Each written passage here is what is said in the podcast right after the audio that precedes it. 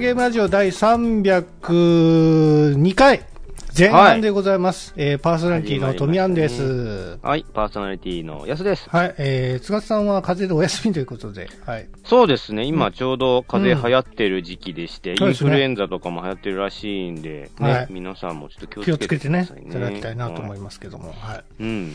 ということで、うーん、何喋りましょうかね。なんだろうな、まあ、話すこといっぱいストックあるっちゃあるんだけど。えっ、と、ストックしていくうちにどんどん古くなっていってるんですよ。で、結果使えなくなるみたいなのは結構あるんですけど、そんな感じで古い話題とかでもいいですか？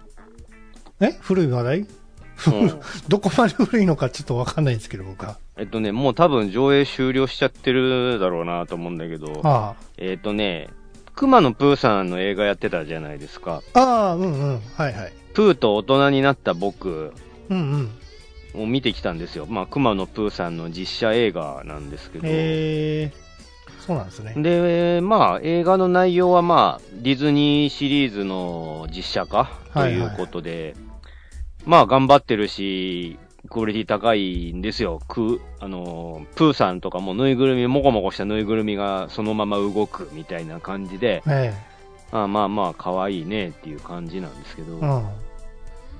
なんかね、あの、それでいて見ていて、いまいちスカッと、なんだろう、スカッとしないっていうか感動、あんますごくしないなって思ったのは、あ、そまあ、まず一個はね、もともとそのプーさんい一味がすごい、う。一味。あのーバカばっかりな集まりで、あの、基本厄介なことをいろいろしでかして、おもうなんでそんなことするんだい、プーっつって、その、唯一人間の男の子がいつも迷惑を被るみたいな話なんだけど、まあ今回はそれで、えー、一応プー、えっ、と、その主人公、人間の主人公男の子が大人になった後、大人になって家庭を持って娘ちゃんなんかもいて、はいはい。大人になった後に、えー、熊野プーさん、えー、プーと再会して、えー、で、忘れていた大事なことを思い出す、みたいうんうなん体で、忙しさの中でね、いろいろ忘れていた大事なことを思い出すみたいなことで、テーマ自体は良かったんだけど、うん。なんかね、実写になるとね、急に、なんだろうね、アニメだと許せていたことが、はい。実写だとなんか嫌だなってか知ることが あるなって僕最近思ったんですよ、熊野プーさんを見て。え例えば熊野プーさんは、まあ、えっ、と、蜂蜜が大好きなんー、ですよ。そうですね。なので、蜂蜜、蜂蜜が食べたいな、なんつって、あの。あのーなんだろうね、壺、亀の中から手づかみで蜂蜜をわっさー、べっちょ、わっさー、べっちょって食べるんですよ。はい。ぬいぐるみが。ね、ぬいぐるみが、蜂蜜のたっぷり入った壺に手突っ込んで、ぬっとーってやって、べっちょーって口の周りべっちょべちょにしながら、はいはい。あのー蜂蜜を食うんです。ガッビガビにしながら。えで、えー、そんなこんなしてる間にその蜂蜜の壺をゴロンって転がしちゃったりするんです。倒しちゃったりするんですよ。えはい。で、床が蜂蜜まみれのベットベトになったところを、あの、アホなくプーさんはそういうの気にしないから、その上をベタ、ベタって歩きながら、足元もベットベトになったままで、あの、絨毯の上を歩き回るみたいな シーンがあるんですね。はい。もうそういうのさ、それリアルでやられるともう、もう、掃除とかめんどくせえってなるじゃん。ほんとリアルでやってんのよ、その、熊野プーさんがリアルなぬいぐるみ。プーさんってリア、あの、ぬいぐるみなんですよ。ほうほなので、えっ、と、テディベアみたいな、モコモコした存在なんだけど、それがもう口の周りとか手足をベッタベタにしながらガビガビのまま、自宅のね、人間の主人公であるところの、う。うん。あの、部屋の中をベタベタ歩き回ったりとかししちゃうわけ。もう、プーさんはって言いながら一生懸命雑巾で拭いたりするんだけど、なんかそれリアルでやられると、なんかね、その、ぬいぐるみが口の周りベトベトにしてるのとか、それ乾いたたっちゃったらまたガビガビのままになっちゃうし、洗わないとみたいなのも発生するし、そうですね。なんかね、見てると、厄介さがより増すのね。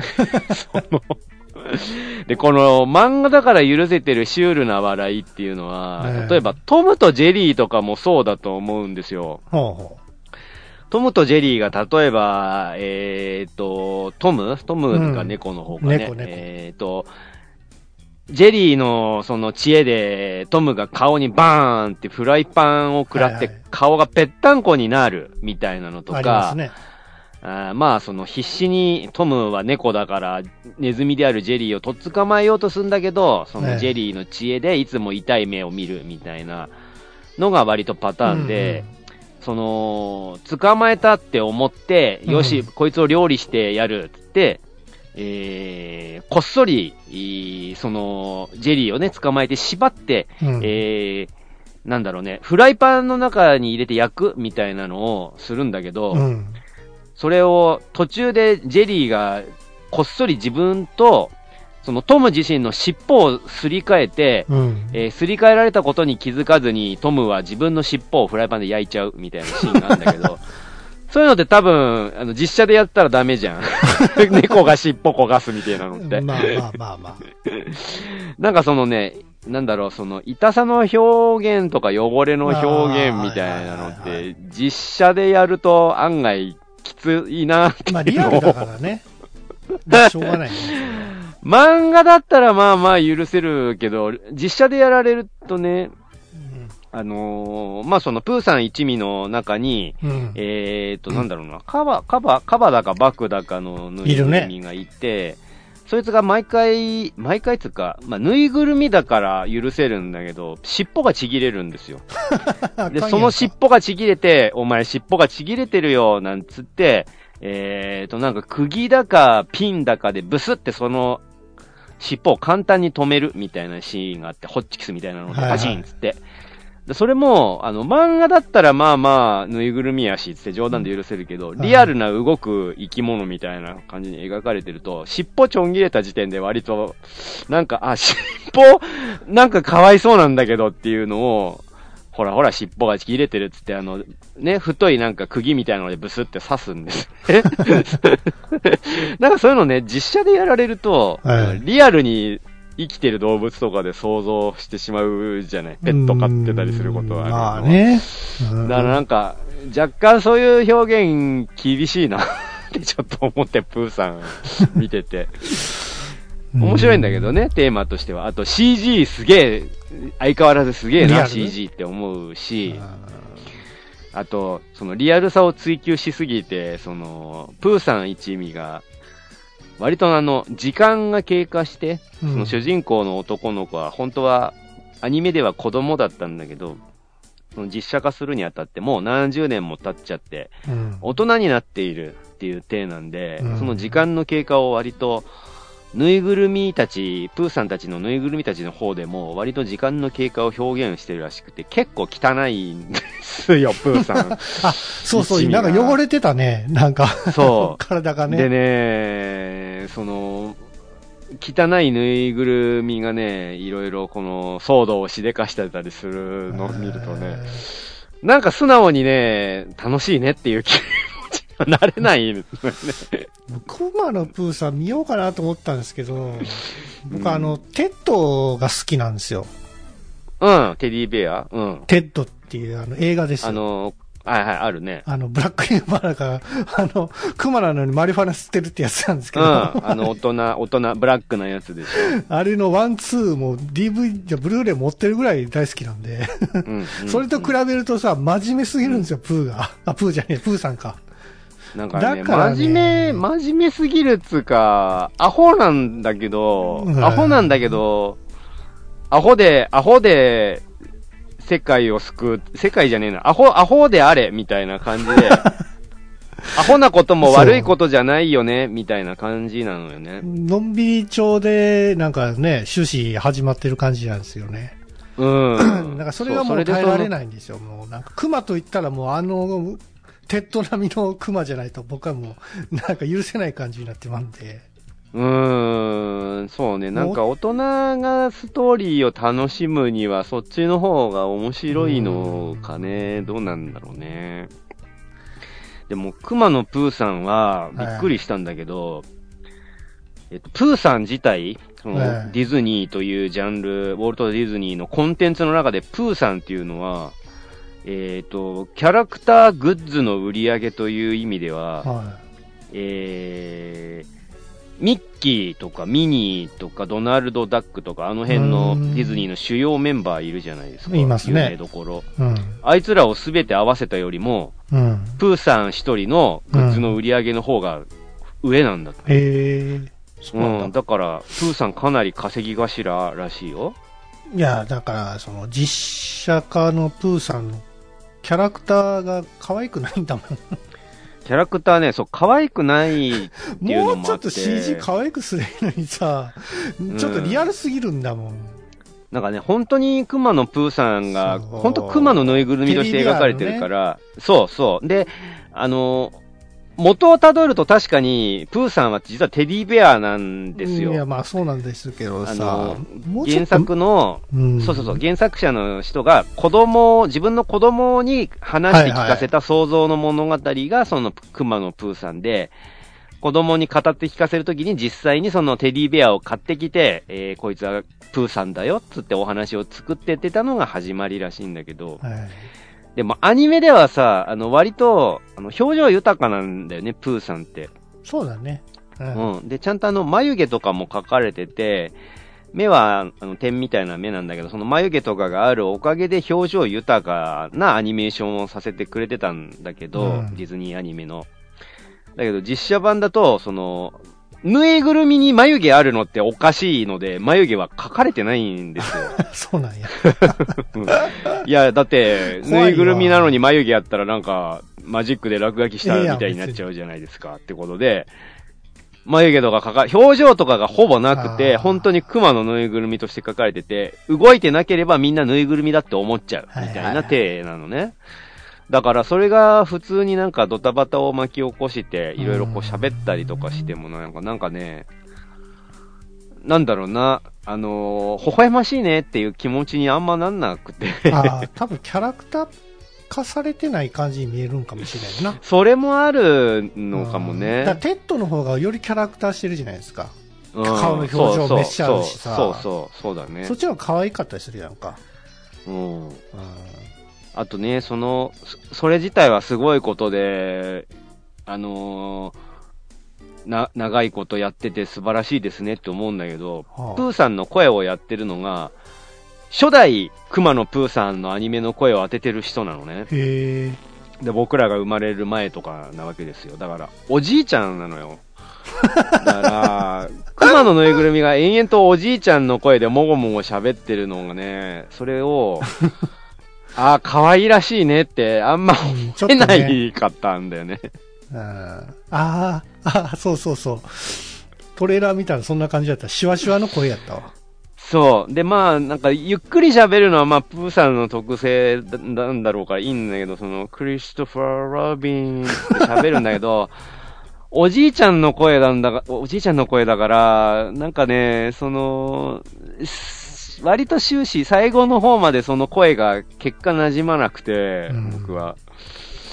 で、いや、まあ、CG すごかったっすわ、みたいな感想になってしまったのよ。うんだからその、アメリカお得意のそのリアルな CG にする路線。うん。今度もう一作なんかまたディズニー実写化するよね。なんだったっけかな忘れちゃった。その、美女と野獣と今回のプーと、その、さらにもう一作実写化するんだけど、あそう。うん、なんかその実写化する路線もまあ、割と良し悪しだなって思ってね。なるほどね。向いてるものと向いてないものがあるんじゃないですかねって僕なんかは思いましたね。うん、みたいな話題。うーん。うん。そういやさ、はえっ、と、12月やったっけな？あの、うん東京コミコンが、それそれですよ。何なんですか？コミコンでね、あのーまた名前忘れちゃったわう。ん。僕ね、ウィンターソルジャーの人が来る、アベンジャーズのねキャプテンアメリカのライバルというか親友というか、バッキーですよ、バッキー。キャプテンアメリカのウィンターソルジャーで出てきたあの、ウィンターソルジャー、あの、ほら、左腕がメタルな感じになってて、アベンジャーズの最新作にも出てきてたじゃん。うん、知ってるよ。あの人が来るって聞いてて、ああ、そうなんや。サイン会しに来るって聞いてて、あ結局うわ、俺、い、うん。サイン会でサインしてもらうの？で、僕、えっ、と、えーキャプテンアメリカの、あの、おう縦のレプリカを持ってるから、同じ大きさのやつ。また持っていくんか。それを持ってって、あの、星5個ある星の角っこ角っこに一人一人サインをしてもらう計画だから、僕。いいね。で、前回が、えっ、と、ホークアイの人、ジェレミー・レナーさんだったのよ。だから僕、一生懸命英語で挨拶するのを、一生懸命練習して英語で喋って、サインしてもらってきたんですよ。君おうおうも今日からアベンジャーズだねって言ってもらえて、やっおうおうたって思ったんだけど。だ今回はそのもう一つの角に、その、ウィンターソルジャーの人のサインもらおうって思って、で、しかも、その盾だけじゃなんだからって言って、その、ウィンターソルジャーになりきれる T シャツっていうのを買ってですよ。ええそんなんあるんやえー。ひ、あの、ウィンターソルジャーのあの格好がプリントされた T シャツで、左肩はちゃんとメタリックな感じになってる、ロング T シャツを買って、むあ、君も今日からウィンターソルジャーだって言われようって思って、それ買って準備してたんだけど、急にその人の予定がキャンセルになっちゃって、うわーって思って。バッキー来えへんのか。そう、バッキー来ないんですよ。えーなんかね、東京コミコン、今年ね、うん僕一番大注目なんですけど、うんあの、ロボコップの初代主人公役、ピーター・ウェラーがおー、来るの？来るんですよ。え、行きたい。行こうか。行こう、行こう、行きましょうよ。僕行く行きますよ、だから。だから、うんなんか、さ、3日やるじゃないですか。うんなんか3日とも来るらしいんですよ。でそう、なんだね。サイン会も多分やると思うんですけど、うん。僕ね、ピーター・ウェーラーめっちゃ好きってわけじゃなくて、単純にロボコップが好きなんで、いや、僕もロボコップ好きだから、それでいいと思うよ。あいいですか？それでいいとなんか思う。ね、日本公開から30周年になった、今。そうなんだ。そういう記念すべき日にピーター・ウェーラーが来るんですよ。僕、ピーター・ウェーラーってさ、ロボコップ知らないんですけど、僕も、僕もロボコップとなんかもう一作なんかマイナーな映画見たなぐらいで、メインどころではそんなに見てない。しかもロボコップって、うんあの、リメイクされるの知ってました？知ってる知ってる。あの、この間のリブート版がなかったことになるでしょ？そうそう、なかったことにして、続編、本当にし初代の続編なんですけど、そうロボコップちゃんとしたロボコップっていう名前で、ちゃんとしたロボコップね。かっこいいやつ。ちゃんとしたロボコップで、ロボコップリターンズとして生まれ変わるらしい。で、監督が、あの、大宮地区とか、チャッピーとかやってた、そうそうそうあの監督がやるから、なんか初代と多分似てるんちゃうかなと思って、テイストがね。そう、だから期待持てますよめちゃねく。ちゃ期待してるんですよ。で、ピーター・ウェアが出るかもしれないんですって。そうなんだ、すごいねうん。まあ、ロボコップ役として出るかどうかちょっとわかんないですけど、うんまあ何かのちょい役で多分出てくれるかもしれないですから、でも、なんだったら、全然初あ代ーマーフィー、マーフィー役として出てもらっても全然構わない。まあ、まあ、まあ CG でなんとかできるからね。顔だけやからさ。そうそう、今なんだってね、できるできる。CD で、ターミネーターだって CG でできるぐらいだからさ、当時の、全盛期の筋肉ムキムキのね、体とだロボコップ2、3とかなしにするっていうことは、うん。1位の終わりってさ、確かあの、うん。マーフィーの相棒役、相方役に女の人いてたじゃないですか。アンヌでしょ？アンヌアンヌアンヌ、じゃないと思うんですけど。えっと、アンヌじゃねえそう、よ。あの、あの人が多分品種アン・ルイスだ。だ。アン・ルイス。そうそう、ルイス、ルイス。うんあれが品種重症になってた場、なっててわ、あの、と、終わっちゃったんですけど、うん。もしかしたら、ロボコップになって生まれ変わるかもしれないですよね。女版ロボコップ？そうそうそうあのね、あの、当時のせ、その、劇中のセリフでも大丈夫、君も蘇るさ、みたいなこと言ってるセリフがあったから、そうそうそうそう。なくもないんですよね。ね。だからめっちゃ楽しみなんですよ。ロボコップ、うん、うん。リターンズ。リメイクはなしっていう。ね黒いロボコップはそんなもんねえよ、みたいな。そう、あのなんか、黒くてシュッとしたロボコップで、う ん金田バイクみたいなのに乗りますみたいな、あのロボコップはなかったこと。あんな、あんなものはロボコップじゃねえってことなんですよ。みんなが求めてるのはそれじゃねえんだよ。そう、ちゃんとあのロボットみたいな歩きをしてくれないと、ガシンガシンと。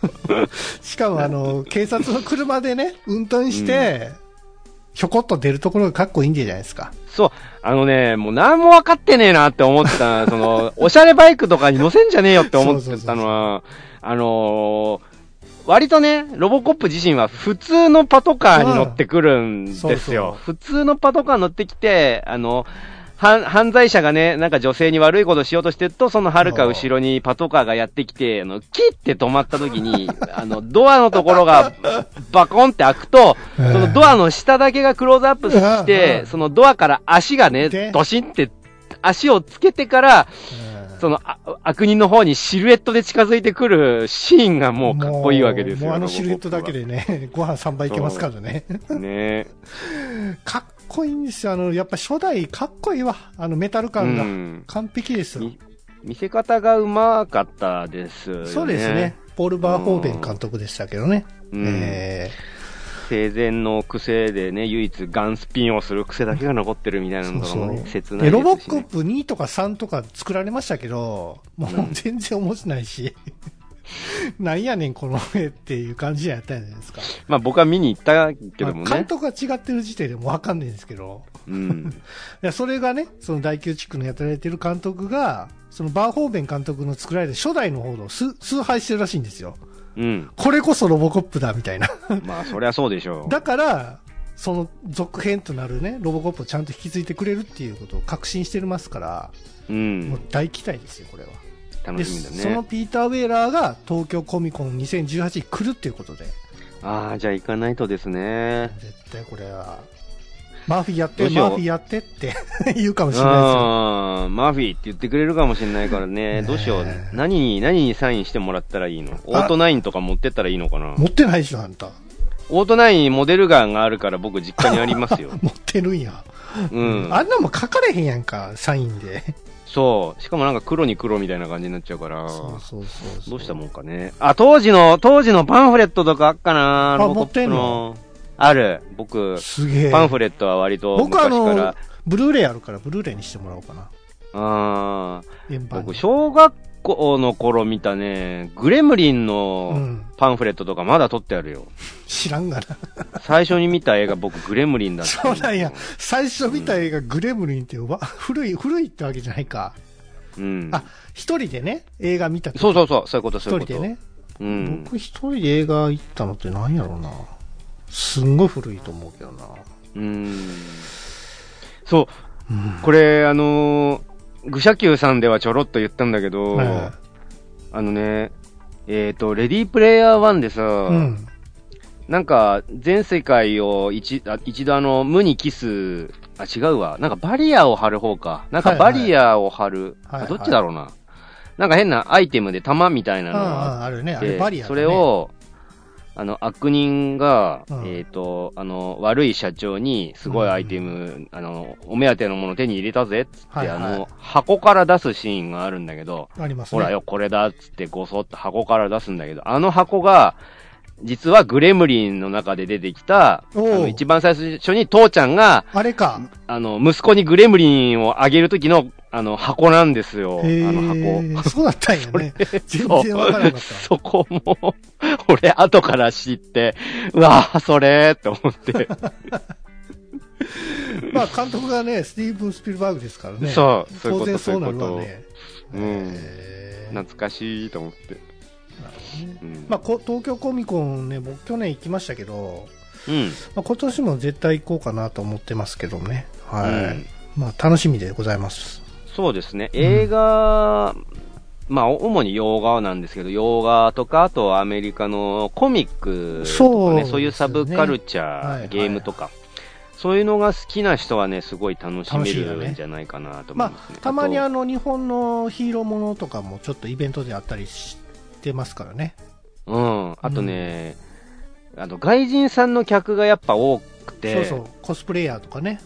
もう3分の1ぐらい外人さんなのではって思うぐらい、そう、外人さん多いんだけど、あしかも、あの、コスプレしてる人もみんな外人さんだったりするから、ねクオリティが超高いのね。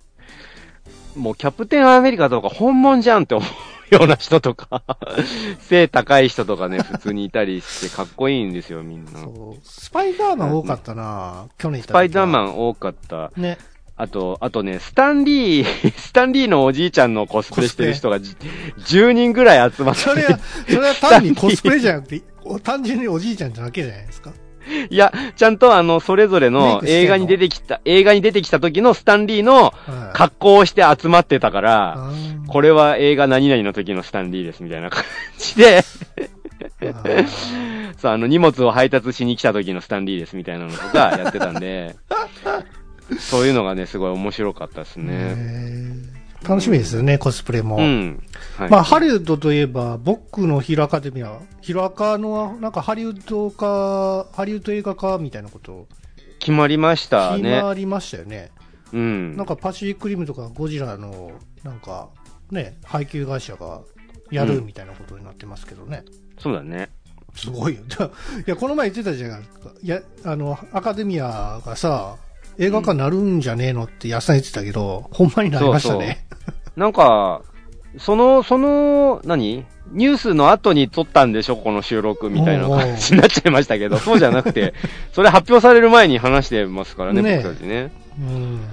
そう、だから、まあ、もともとその、えっと、アメリカのね、ヒうんーローものアニメ、まあ、漫画、えっと、アメコミに触発されて作られてる、インスパイアされてるお話ではあるから、まあ、そりゃ、映画にしやすいでしょうね、とも思うんだけどね。まあ、できなくはないか。日本、わざわざ日本文化に合わせる必要もないしね。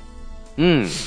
むしろ向こうの感じに合わせてもらった方がしっくりくるんじゃないですか、ね。そうだねこの前あのほらあの、劇場版ヒロアカみたいな設定がもう海外でやってたじゃないですか。うん、あんな感じ、うそうだねあんな感じでも成立するからさ、うん。やるんじゃないですか。ちゃんと。成立しますよ。うんう。ん。そうだね。なんか面白くなるといいですね。なるなんか一部、うん一部あのーヒロアカは女性のファンもついてて、はいはい。まあ、とどろき、とどろき翔斗くんとかに熱心なファンがついてたりするんだけど、その外人にやられるのがすごい嫌だみたいなことを言ってね、ちゃんとあのかっこいい感じを再現できるの？みたいなこと言って怒 怒ってる人キャとかスティンもいたけど。グがちょっと微妙かもしんないな。うん。賛否あるやろうね。ねうんそうそうそう。ちょっと話変わりますけどね。はい、いいよ。この前、あの、グダラジで、ガンダム F91 の続編の話してたじゃないですか。あ、えっと、辻谷浩二さんさんがね亡くなったっていうことで、嘘でしょってちょっと思いましたよ、やーその、ぐだらじで話したばっかだったっていうのそうそうもあるんだけど、ねえ僕はそのね、F91 のイベントですぐ目の前で僕。うん。話してる辻谷さんを見たばっかだったし、しかもその、続編でクロスボーンガンダムをやるって話が、本当は出てたんですよ、みたいな話を聞いた直後だったし、で、こっから F91 までの、ユニコーンからね、F91 までの空白の期間が結構あるから、どんどんアニメ化を進んでいきます、進めていきます、みたいな話も聞いた直後だったから、すごい期待してたの、実は。はいはい。そこへ来てこの不法だったから、ねえ本当落ち込みましてね、僕。悲しかったんですよ。うん突然やしね。うん。で、年もまだ56歳っていうことでね。若いんだよね若かったですからね。うん。そう、なんかあのーツイッターのトレンドが、あの、うん。嘘だと言ってよ、バニーになったんの、ですよねあのポケットの中の戦戦争でしたっけ？のバニー役やられてるんで、うん。もうそのセリフがね、あの、ツイッターで流れたみたいな。そう、なんかね、それ、不謹慎って言われそうな気もするんだけど、あのね、もう無理もないなって思って、ねえ嘘だと言ってよって本当思っちゃったから僕も、えー辻谷さんって思ってね。まあね、もしガンダム F91 の続編が始まって、まあ代役ってどうなんやろうね。うん難しいな。そう、僕ね、あのー F91 改めて見直して、うん。あのーアーサーなんだぜってセリフがあるじゃないですか。あるあるある。僕ね、これ大好きなセリフなんだけど、改めてね、でっかいスクリーンで、その、しかもその、今回のって、ブルーレイにするために、あと5.5、えー、5.1チャンネルとかですごいいい音響に調整してくれたんですよ。あ、そうなんですか。で、その、うん。当時の F91 の音響さんが今回やるにあたって映像と一緒に、えー、劇場でやるのに最適なように、音声も調整してくれて、すごいやつを見ることができたんだけど、そのね、改めて聞くとその だってよ、アーサーなんだぜっていう、その、辻谷さんのセリフがね、わかるって思っちゃうのよね、そのシーンも込みで見ると。ついさっきまで一緒にその、すぐそばにいた親友のアーサー君が爆風で吹っ飛ばされて、まあ壁に頭打ちつけてそれだけであ,、あっけなく死んじゃうっていう、もうこと切れてる、気づいたらこと切れてるみたいなシーンで、うんうん、でも今まだ戦争が続いてて、俺たちも逃げないといけないから、アーサーをそのままにして、もう、もう寝かしといてやれってって、肩をゆすったりしてんのをもうやめてやれ、ゆっくり寝させといてやれって言われて、だってよ、アーサーなんだぜっていうその辻谷さんのセリフが、俺、めっちゃ刺さってね。いやー、いい役者さんだわって思ってたの、それ聞きながら。結構、F91 見直されてるみたいじゃないですか。うん。なんか、けなんか前、劇場版始まった時はさ、なんか、ね、あんまり評価、良くないみたいな人がいてたりしてたんで、そうだね。僕の中でも F91 は本当にね、一番、うん、好きな作品なんで、もうドモビルスーツも当然ね、かっこいいし、うん、もうみんな手書きじゃないですか、あの辺、あの時代は。いや、すごい時代ですよ。改め、今見ても28、7、8年前だけど、すげえなと思うよ。これ手書きなのか。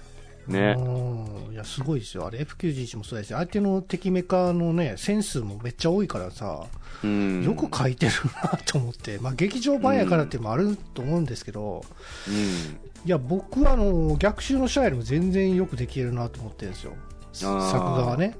うん。うん。だからそのね、まあねうん、シーブック役のね、辻谷さんが亡くなって、もう本当に残念なんですけども。うん。えー、そうですね。まあ、大きな事件でしたね、僕たち、ね、そうですね。うん。はい。なんか 暗くなりましたけど いや、なんか、そういうのが、ね、特に声優さん系は割とそういう時期にもう入りつつあるじゃないですか。そうね、お年召した方がね、いっぱい、前線でやられてる方でもいっぱいいますからね。うんうん。ベテランの方たちがね、そろそろもう、アニメがもうそういうそれだけ時間が経ったってことですよ、アニメという文化ができてからね。悟空のさ、野沢さんとかめ、うん、もうすごい年じゃないですか。もうね、野沢雅子さんはもうデーベテランですよ。おっす、ほら、82歳のデーベテランだですよね。おっす、ほら、野沢雅子じゃってやつ。そう、デーベテラン ですから。そっちに任せばいいのか。似てるし。人、あの人がやってもあんま違和感ないけどね。そうね。野沢雅子でや、あの、通して、あの、モノマネやってるから、何でもできるってことか。結構できんじゃないかなと思うけど。モノマネチームだけであアフレコしても面白いもんな。今結構いるし、まあね、ドラゴンボールだけでも結構ドラゴンボール芸人みたいな人もいたりするからね。この前あの、なんだか、ドラゴンボールのさ、そのアニメやってたじゃないですか。フリーザーが復活して、うん、ああ、ゴールデンフリーザー。そうそうそう、悟空と一緒に戦うみたいなね。うん。それがなんか海外でもさ、やっぱりその、人気じゃないですか、ドラゴンボールって。だからそのフリーザーとドラゴン、あの、悟空が一緒に戦う映像とかはさ、場外で、うん、あの、鑑賞する海外の、なんか映像とかあったんですよ。うん。もうみんな狂気乱舞してましたね。あー。すごいな、ドラゴンボール。すごい人気やなって。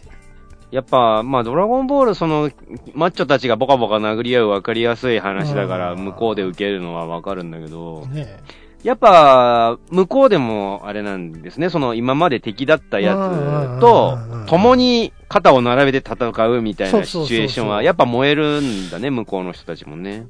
そうか、日本だけっていうか、日本のがその辺強いのかな。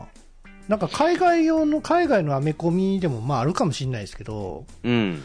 なんか、もともと敵やったのが仲間になってみたいなね。そうのあるある多いですよね。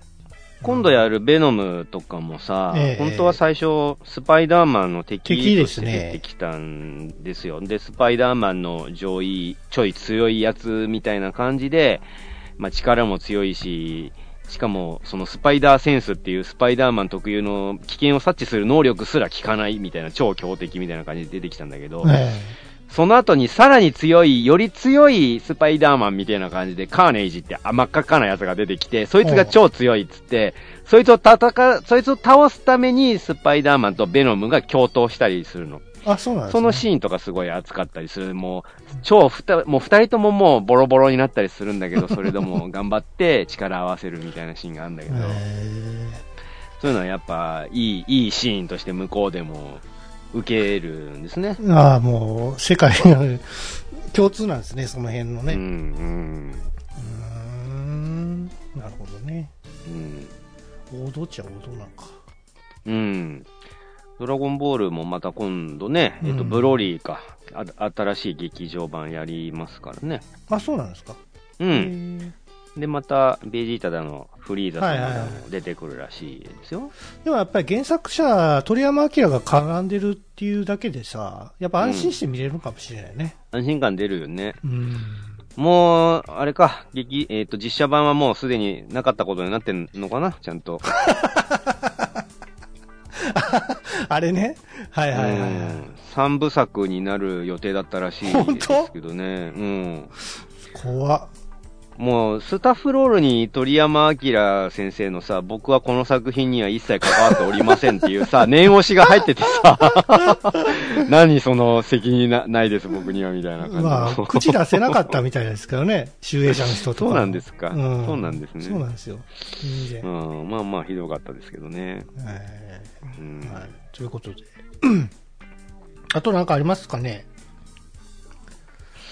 うーん、話そうと思えば、いろいろあるよ。この間ね、うんえっと、コンビニで、あ、でもこういう話をあれかな、うん。最後のあの、15分のあの、無駄話で話した方がいいのかな。どうでもいい話なんだけど。どうでもいい話、長くなるでしょ、多分15分でお終わんないでしょ。終わんない、終わ、どうだろうな。話してみようか、試しに。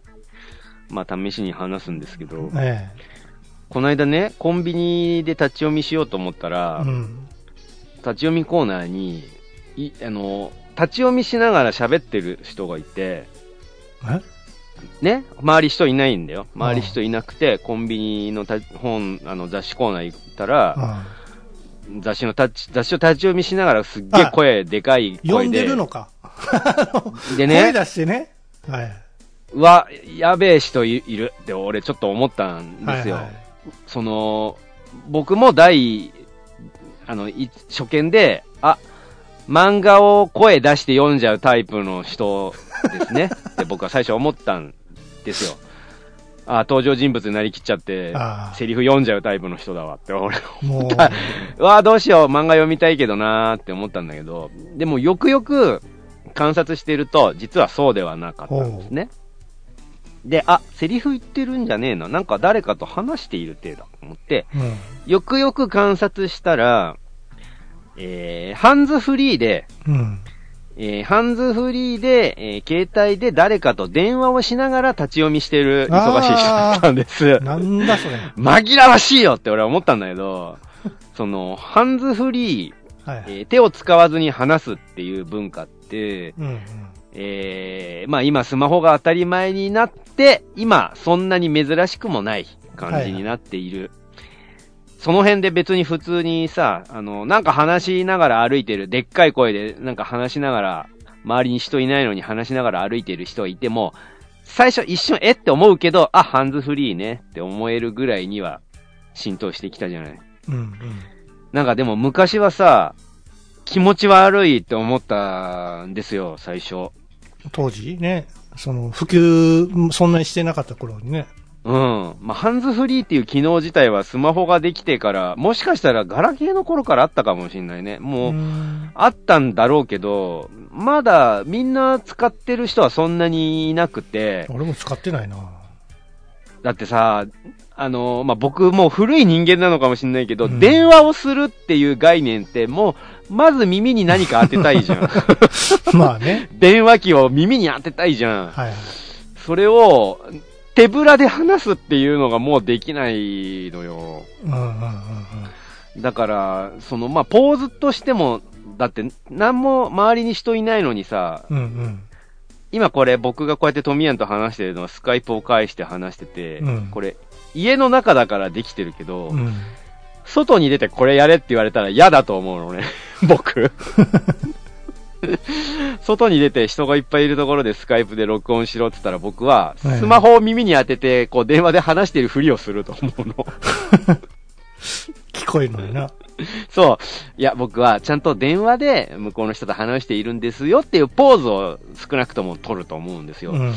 でも最近の人はそういうのにもう慣れてきちゃって、ハンズフリーであることに何の抵抗もなく普通に手ぶらで、何もも手に持ってないっていう体なのに、うんえー歩きながら普通に声、でっかい声で喋ったりとかしてんのよ、その電波の向こうのへ人と。え。それ、チャリとか乗ってる時いいやんか。車とか。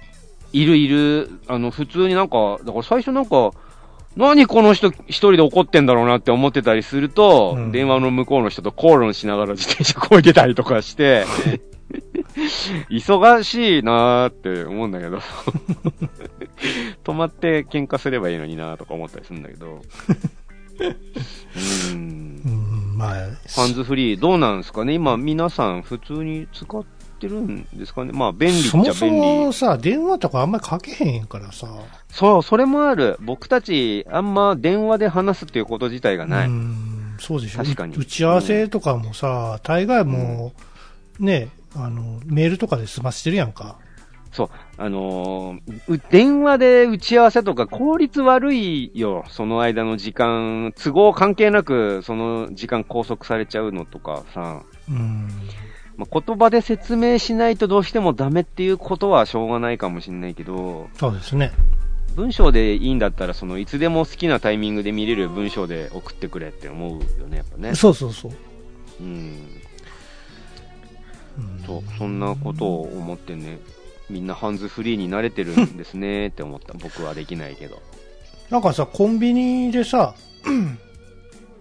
ちょっと話変わりますけど、コンビニでね、あなたセブンイレブンでコーヒーとか買ったことある、買う、ちょ、しょっちゅう買ってますよ。あれさ、あれ間違ったりせえへん ?M サイズとか L サイズ、もしくはアイスコーヒー、ホットコーヒー、あるやんか、ボタン押すところ。あるある、あるある。あれさ、俺この前間違ってもうて、L サイズのアイスコーヒー飲もうと思って。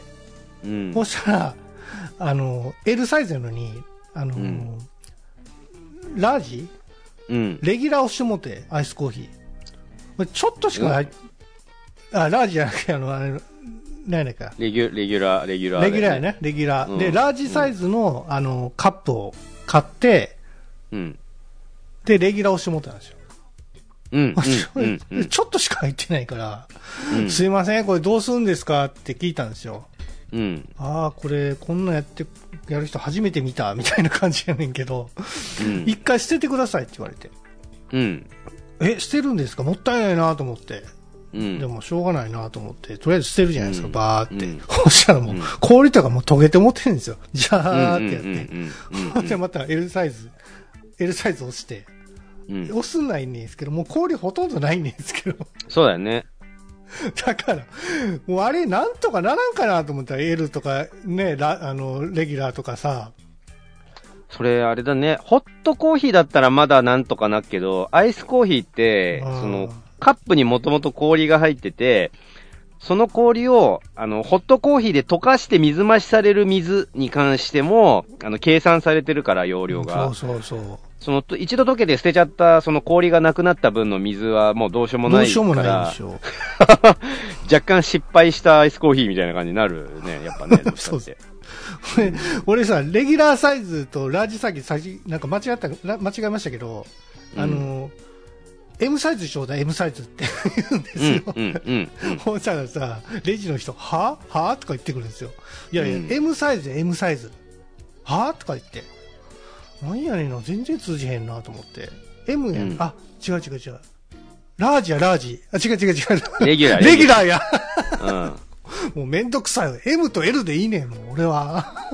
そう、だから、あのーまあそう、セブンイレブンとかもそうだし、うんあのーコーヒー屋さんの、あの、トールとかショートみたいなのとかも、そういや、言い方それぞれの店で変わるのすげえめんどくせえって僕は思ってるんで、やめてほしいな、あれは。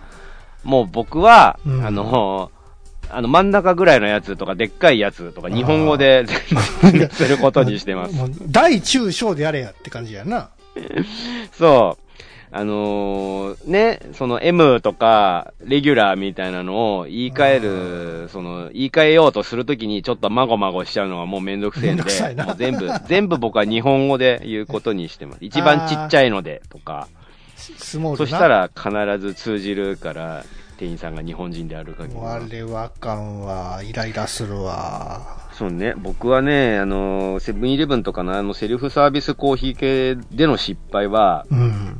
あの、まあ、やり慣れているかがゆえの失敗なんだけど、まあ、ぼーっとしてるからなんですけど、一度、えっ、と、カップを入れないで蓋閉じちゃったことがあって、バカなんですけど。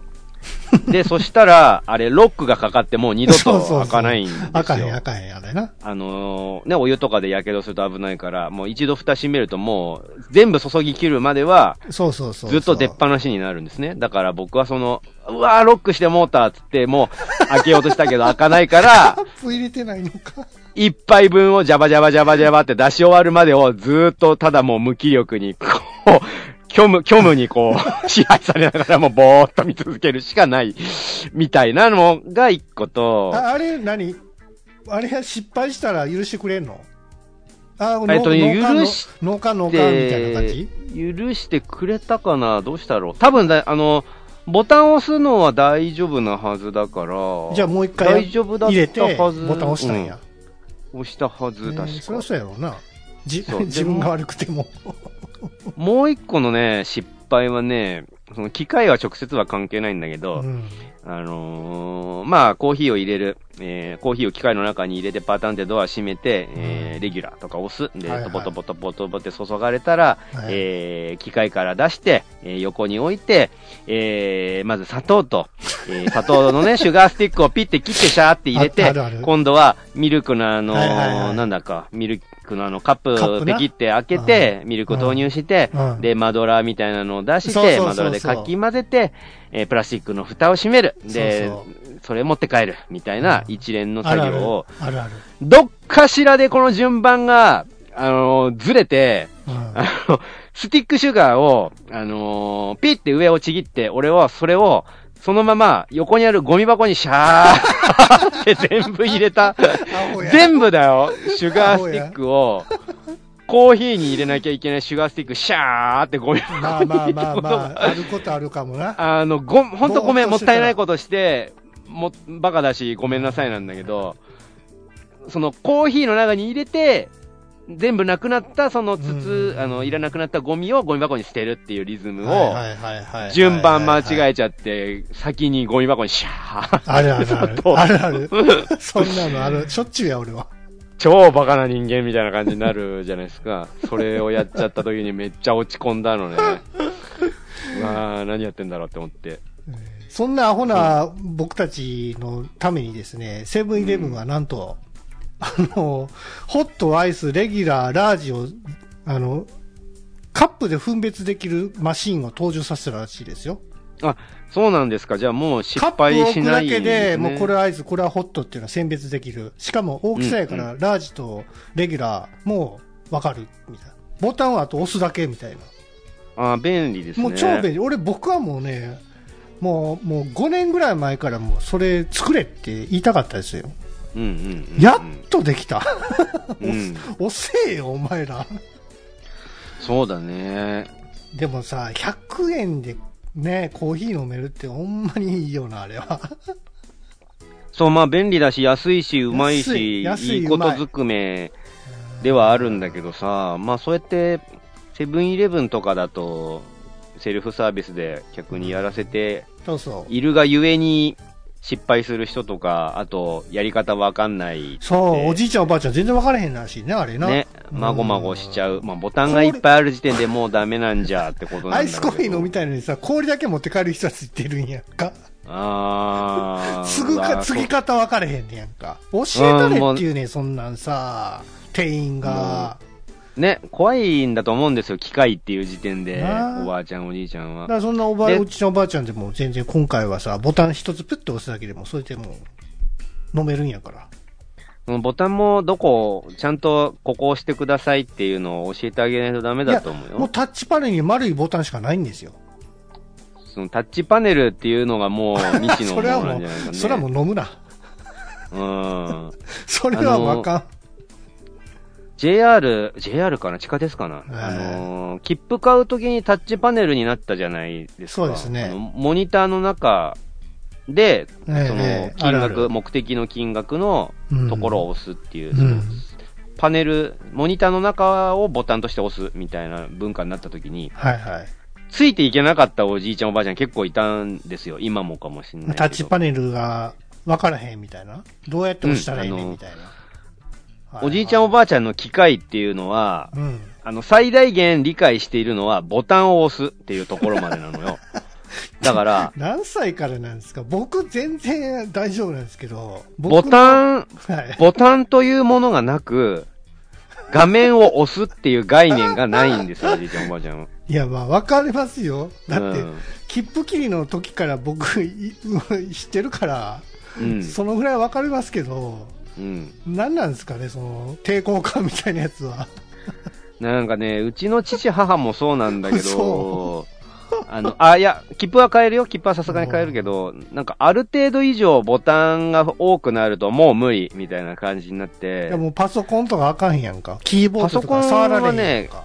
えっ、と、うちの親父ができるのは基本、うんあの、まあ、僕が全部セッティングしてあげたんだけど、パソコン立ち上げて麻雀ゲームをするっていうところまではかろうじてできてて、えー、代わりに、まあ、それ以外のこととかできないし、あとね、あのーこれ、ビデオに撮ってくれよっていう、その、見たい番組を、うんあのーまあ、ビデオデッキにビデオを入れて、はい。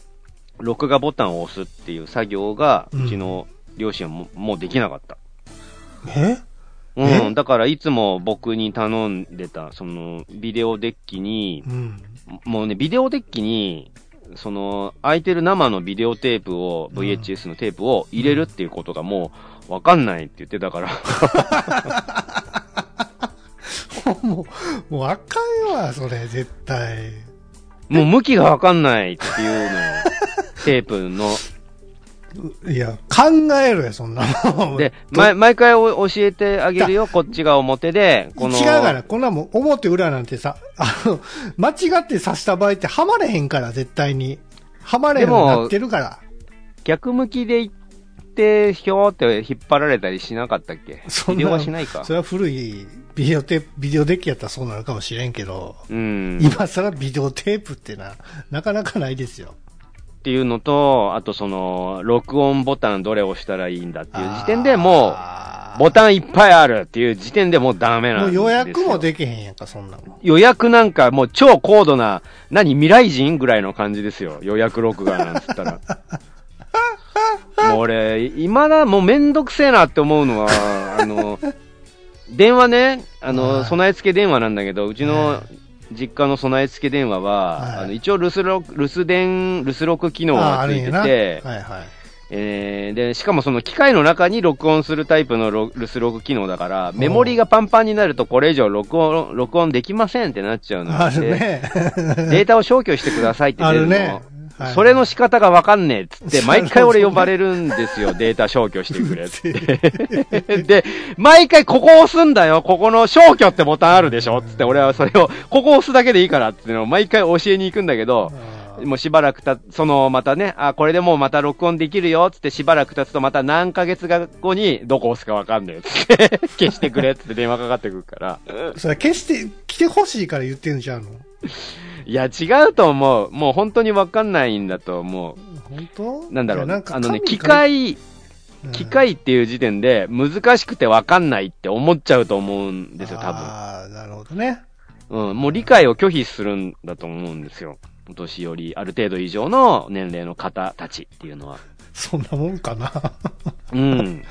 へえ。そうそう。ねどうなんですかね、その時代、うんうちらの時代はさ、全然デジタル世代にな、うん、そうね、パソコンがない時代から生きてましたけど、うん。全然あのタッチパネルバンバンやれるし、うん。新しいメカでも食いついていけるんで、あの、なんだろうね、富谷さんは新しいもの好きだかまらあ、ガジェット好きなんやろな、そういうのは。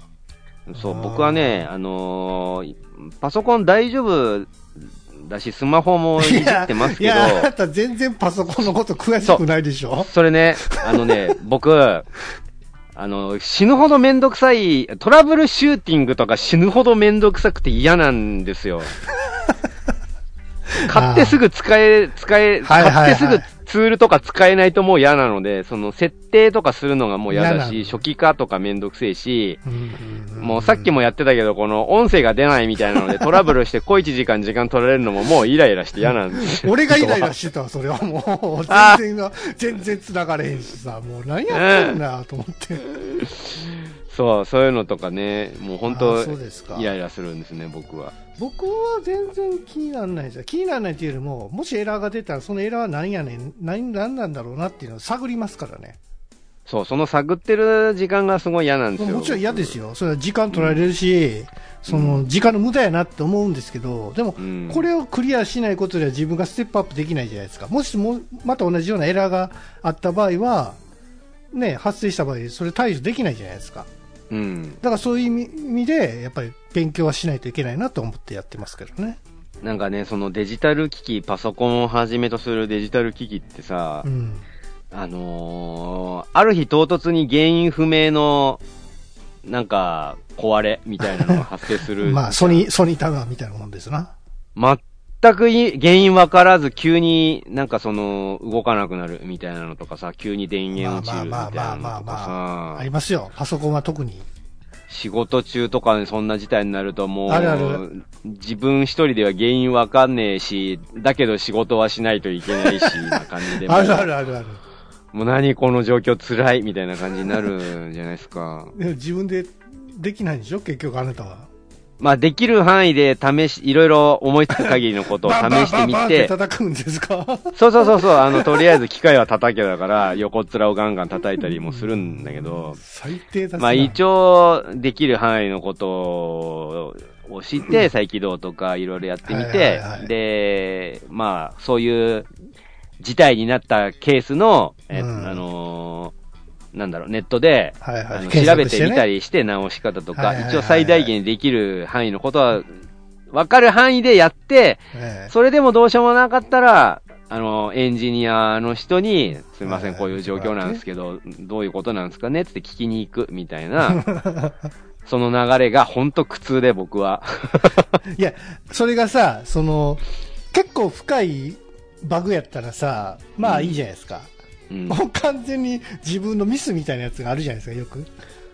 ああ、ここチェックしてないから、なったみたいな感じの軽いやつがあるじゃないですうか。んうんうんそういう時めっちゃ恥ずかしかったりします。ある、それもあるね。めっちゃシンプルな理由で、あの、電源さしてないですよ、みたいな。そんぐらいのシンプルな理由で、できてない、あれ超恥ずかい。しいよな。あれめっちゃ。電源ついてなかっただけっていうオチやってさ、あんだけワイワイうんワイワイさ、お祭りやっててさ、みんなになんやなんやみたいなこと言われて、作業止めて、結局電源ついてなかったみたいなオチとかさ、うん。最悪超恥ずかしい、それ。起こりがちだよね。うちの会社でも昔、あの、LAN ケーブルを接続するにあたって、おう。うちの会社って基本、マシンのセッティングって全部、まあ、まあまあ、自分の席のパソコンは全部自分でややるんだけど、当たり前なんだけど、はいはい。ある人がなんか LAN ケーブルを、うんうん。なんかど、どこだかな？なんか刺しちゃいけないところに刺したとかで、その LAN ケーブル、車内の LAN が全部、あの何、えっ、と、ぐるぐる回っちゃうみたいな感じになって、何それ、何それ、ぐるぐる回るって。えっと、なんか、ランケーブルを、えー、なんだろうな、なんつってたんだろうな。なんか、何や。俺す、それすごい当たり前のことなのに、それやっちゃダメ、はいはい。なんだろうね。その、それをやったことによって、こんなの誰でも気づくでしょみたいなことなんだけど、やっちゃった人がいたらしくて、それの原因が社内でいつまで経っても分かんなかったせいで、なんかもう丸一日社内がもう何もできないみたいな感じになってたことがあったらしいのね。原因不明ですみたいな、どこにも繋がらないし、みたいな。そういうのあるな。うん。まあ、あのーパソコンのこと詳しくなくてさ、うん。来たメールのエグゼファイルを叩いたらさ、ウイルスになってさ、みんなに蔓延してもうたみたいなやつがあってさ、うん。最悪ですよ、そんな時は。もううん誰や叩いたやつみたいな、吊るし上げですもん。ね怖いですよね。うん。こううちらみたいな、その、何、そうパソコンしょっちゅうね、使ってる人間ってさ、そういうボミするやつってほんまに最悪やなと思ったりするんですけど。うん、でも、一般レベルでは割とあるんじゃないかでしょうねなと思うよ。あの、昨今のさ、えっ、と、大学生とか、もうスマ、あの、なんだろう、スマホが当たり前になりすぎていて、うん。スマホとか iPad とかが、はいはい。逆にパソコンがいじれなくなってるっていう人がいるらしいのね。ああ、ありますよね。うん、うん。あの、キータイピングがもうできないみたいな人とか結構いるらしいんで、うん、まあ、うん、そうかな。うん。なのでもう、なんか逆にそういう時代になりつつあるんですねって思ってね。そうね、パソコンの時代はもうないくなるかもしれないですよね。もう下手したらもう全部そのね、タブレット上でどうとでもなるんじゃねえのかなっていう気がしますよね。そうですね。僕ら、あの、絵描きにとってはですね、あの、フォトショップっていう 2D の、その、お絵描きソフトがあるんですけど、うん。ありが、ありがたいね。で、今度ね、その、僕が持ってる iPad っていう、あの、Apple が出してる、えータブレットがあるんですけども、うん。その iPad 用に、えー、Photoshop がアプリケーションを出すんですよ。うん。だか、ら、もう PC いらんですよ。うん。もう iPad だけでもう完結するから、Photoshop あれば。そうなんだよね。そう。いや、もちろんね、ス 2D だけじゃなくて、やっぱり 3D とかね、あの、やっぱりあの、処理能力高い必要性があるのは PC じゃできないですから、まあ無理なんですけども、うんうんうん 2D やられる方はもう本当にね、あの、タブレットだけでいける時代になってきたなって思いましたね。うん。んそう、だから、漫画家作品、漫画家さんとかでも、今もうメインはタブレットですっていう人結構いて、あ、そうですか。あの、なんだっけな、えっと、遊戯王を書いてる人とか、あの人う、今、新しく連載始めてんだけど、あの人は、今書いてる漫画をほぼほぼタブレットで書いてますっつってたあ、ね。そうですか。うん。もう、どこへでも持っていけて、どこでも漫画描けるからめっちゃ楽なんですよって言ってた。めっちゃ楽あれ。うんそうそう、そうなんですようんね。ほとんどタブレットとかスマートフォンだけでね、うん。やれる時代来てますからね。うん。なんなんだろうね、あのー昔のさ、デスクトップ型パソコンで、しかも、ブラウン管モニターなんてもう腰が痛くなるような重たいやつをさ、よっこらしょっつって机の上に乗せてだよ。やってたね。足元にね、でっかいタワー型パソコン邪魔だなって思いながら置いたりしてさ、あったあった。うん一生懸命、え、お絵描きしてましたよね。懐かしいね。うん。いやーもうそんな時代じゃないっすよ、もう今は。うん。どんどんね、薄、薄型、小型化されていって、最終的にはタブレットですよ。と、うん。はい。もういいですか？とりあえず、取れ高は十分なんじゃないでしょうか、そろそろ。一貫して何のテーマもないですけどね。はいうん。でもこれがぐだらじだよねって、好意的に受け止めてくれる方もいるから、あ そうですか。それに、それに甘えちゃっていいんじゃないですか、はい僕たちは。えーということで、ぐだぐだゲームラジオ第302回前半でございました。はーい。聞き始めたら止まらないポッドキャスト番組グダグダゲームラジオは毎週放送中